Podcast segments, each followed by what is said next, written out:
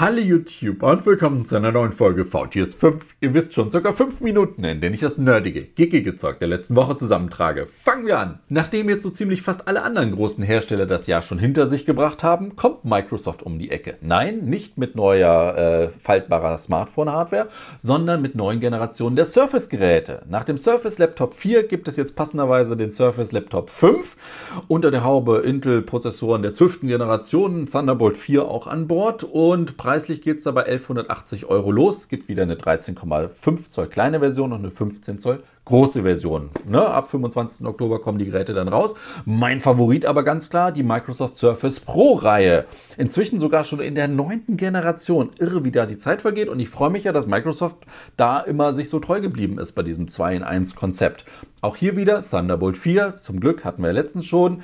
Äh, Prozessoren Intel 12. Generation auch unter der Haube. Startpreise da ein bisschen teurer. 1300 Euro geht es los. Und was ich diesmal sehr interessant finde, vergesst das Surface Pro X. Das war ja Microsoft sozusagen Zusatz anderes Gerät mit einem Qualcomm-Prozessor unter der Haube, wobei Qualcomm Zusammenarbeit, SQ irgendwas Prozessor, always on, always connected. Diese Reihe wird jetzt sozusagen in die normalen Surface Pro integriert und auch da gibt es jetzt eine Kaufversion ab dann, ich glaube 1650 Euro, ne, großer Aufpreis, mit einem SQ3 Prozessor, basierend auf Qualcomm, was auch immer da drin ist, mit 5G, ne, always on, always connected, wir kennen das Spielchen ja, mal gucken. Und dann gab es ein großes Surface Studio 2 Plus, das sind diese Dinger, ne, diese großen All-in-One-Dinger, was man hoch und runter schieben kann mit Touchscreen und Tippen und und und. 5.500 Euro, da geht dann der Startpreis los. Ist natürlich dann sowas für die richtig Kreativen, die damit nicht nur arbeiten müssen, sondern richtig arbeiten. Ähm, und da hat Microsoft noch ein paar Software-Features, Anpassungen von Windows 11 gezeigt. Ansonsten gab es noch ein paar Software-Sachen. Ne? Microsoft räumt ein bisschen bei den Abos auf und vor allem mal wieder ein bisschen AI stark im Fokus. Vor allem, dass dann da die Ausrichtung ist, wo sie die Zukunft von den Kreativen sehen. Dieses typische ne? ich sage einer AI, generiere mir ein Bild mit einem Faultier, mit einem orangen Hut, das im Regen tanzt und dann kriege ich ein Bild und das kann ich nahtlos einpassen für was auch immer, für eine geile PowerPoint-Präsi oder Flyer basteln. Naja, warten wir mal ab. Und mein Highlight der Woche, äh, Asus, Acer und Lenovo haben diese Woche Gaming Chromebooks vorgestellt. Chromebooks. Google, Android, Google Stadia. Wir erinnern uns, Google Stadia wird ja eingestellt. Und wahrscheinlich hat auch diesen drei Herstellern keiner bei Google vorher was gesteckt. Und jetzt stehen die da, präsentieren natürlich, das ist natürlich alles abgestimmt, dass man, ne, Google stärkt seine Chromebook-Basis, äh, ne, und auf einmal heißt es wieder, guck mal hier, Gaming Chromebooks. Natürlich nicht zum Offline-Gaming, sondern halt zum Online-Gaming. Halt mit äh, Xbox Game Pass, mit GeForce Now und solchen Sachen.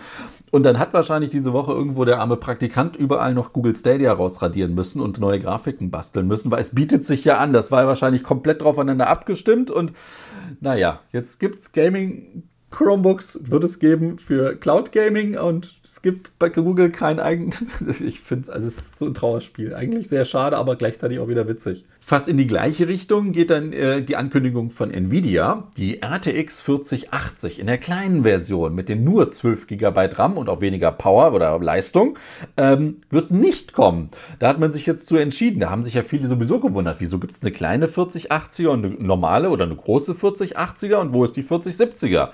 Das wäre jetzt auch mein Tipp. Das, was jetzt als 12 GB Version nicht kommen wird, sehen wir dann wahrscheinlich demnächst als 4070er oder zumindest so in ähnlicher Form äh, dann wieder auf dem Markt. Und wo wir gerade eh bei äh, Gaming und Cloud-Zeug sind, Razer, sozusagen nach Logitech, äh, hat jetzt auch Razer das Razer Edge vorgestellt. Eigentlich ist es ja nur ein 6,8 Zoll Tablet, wo es natürlich wieder Gaming-Griff-Zubehör gibt, Gamepad-Zubehör, wo ich dann reintacken kann. Und es soll dazu dienen, naja, was soll's, alles Mögliche können, aber halt, naja, Android-Spiele offline zocken. Ja, okay, Kunststück auf einem Android-Tablet. Ich glaube, Android 12 dient da als Unterbau. Aber ich soll natürlich auch vom PC meine Spiele rüber streamen können und natürlich auch hier wieder Cloud Gaming soll möglich sein. Da gibt es dann drei verschiedene Versionen, eine normale WLAN-Version, eine Founders Edition oder Starters Edition mit zu, extra Zubehör und dann soll eine auch 5G-Version dazu kommen. Warten wir mal ab. Wir kennen bisher nur die US-Preise. Ab 400 US-Dollar geht es dann los. Anscheinend auch erst Anfang nächsten Jahr.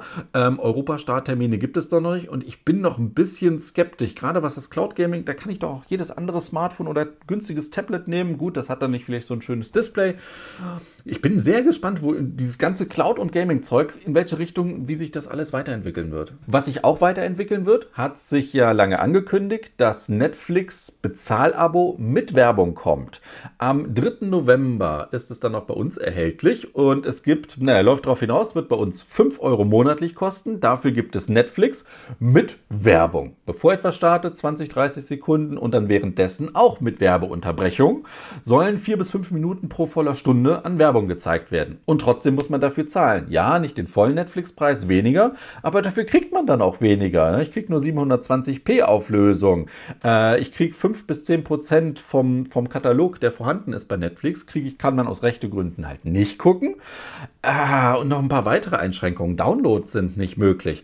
Da ist dir bei mir auch die Frage, vor allem, es ist so ein bisschen dann auch das, was Netflix nie sein wollte, ne, mit Werbung dagegen und jetzt müssen sie es doch einmachen, weil sie haben zu viel Konkurrenz, nicht mehr neue Abonnenten kommen so, so haufenweise dazu wie in den letzten Jahren und jetzt müssen sie gucken, ob man darüber nicht was reißen kann.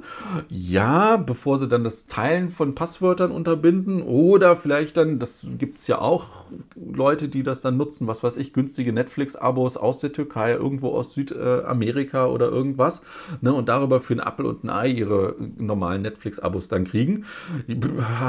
Und jetzt soll das da die neue Lösung sein? 5 Euro für 720p? Boah, ich lass mich mal überraschen. Und dann hat diese Woche noch die Lufthansa und AirTags für Gesprächsstoff gesorgt. Und zwar hat der Mitarbeiter der Lufthansa auf Twitter jemandem geschrieben, ne, die Lufthansa wird jetzt hingehen und AirTags im Aufgabegepäck verbieten. Hintergrund, da ist ja eine Knopfzelle drin und gleichzeitig senden die ja auch ein Signal aus. Und da sagt ja auch die internationale Luftfahrtbehörde und und und, da gibt es ja gewisse Vorschriften. Und auf dem, ne, und auf jeden Fall, es machte dann die Welle, weil die Amis haben es aufgeschnappt, die Lufthansa, und dann gab es die Sachen, ja, eigentlich verbietet es ja die Lufthansa, es ist ja gegen die Regeln und und und und und. Ähm, Stand jetzt ist einfach, die Lufthansa sagt, wir verbieten hier gar nichts und auch wir haben Rücksprache mit dem äh, Luftverkehrsbundesamt gehalten und die haben auch gesagt, nö, die Dinger sind, läuft. Ne? Von, von der verbauten Batterie anscheinend keine Brandgefahr und von der Signalstärke, die gesendet wird, auch kein, keine Gefahr für Störung des Flugbetriebs. Ist aber nach wie vor so, die internationalen Richtlinien sind da auch noch nicht klar, was diese ganzen Tracker angeht. Ähm, für mich nach wie vor so eins von den Produkten, wo ich nie geglaubt hätte, dass ich es mal brauchen werde. Und das ist wieder sowas, ja, großer, großer Fan davon. Und auch mir hat so ein Ding im Gepäck schon etliche Stunden des, des Wartens, ja, Stunden ist übertrieben, aber schon einiges an Zeit gespart. Und weil wir diese Woche schon genug Gaming hatten, kommen wir jetzt zur Unterhaltung der Woche. Und da ist so der erste Tipp, am 21. Oktober startet auf Amazon Prime Video äh, Peripherie oder The Peripheral. Ähm, Sci-Fi-Serie. Es geht um VR und da erlebt man sozusagen das London der Zukunft. Es wird noch nicht so viel verraten, aber es ist schon das, was es mich einfach empfehlen lässt, ist, dass da die einige der Macher von Westworld dahinter stecken und mal wieder eine komplett andere Welt mit einem komplett anderen Szenario aufbauen. Und das finde ich dann schon sehr spannend. Dann ist diese Woche leider Angela Lansbury verstorben. Das war die äh, Schauspielerin aus Mord ist ihr Hobby. Die viel Älteren erinnern sich vielleicht noch und ich weiß, das, was viele mitnimmt, äh, Hagrid ist tot. Also der Schauspieler Robbie äh, Coltrane ist diese Woche verstorben und deswegen ganz klar auch hier ein riesen Hagrid-Fan. Die ganzen Harry Potter-Sache. Harry Potter und jedes Mal, wenn Hagrid erscheint und so, auch eine mega Rolle. Ja, dann erfährt man natürlich, wenn solche Schauspieler versterben, ne, wo sie sonst noch mitgespielt haben. Und dass der dann in, in den James Bond mit Golden Eye, da habe ich zuerst gedacht, wer war das denn? Und dann, klar, erkennt man ihn sofort und ja, aber das geht so unter. Auch für mich war es Hagrid. Deswegen, guckt Harry Potter, auf jeden Fall. So, und äh, genau das, weil ich diese Woche auch mal wieder, endlich mal wieder zu einem Rahmenfuttern geschafft habe, gibt es die große äh, Tokio-Rahmenwelle der Glückseligkeit. Und das soll es dann auch schon wieder gewesen sein mit Faultiers 5, Folge 570. Ha, diese Woche war es einfacher. Äh, war es, dann ist schon vorbei. Äh, euch einen schönen Start in die Woche. Macht es gut und bis zum nächsten Mal. Tschüss. und, die und mein Highlight der Woche. Äh, Asus, Acer und Lenovo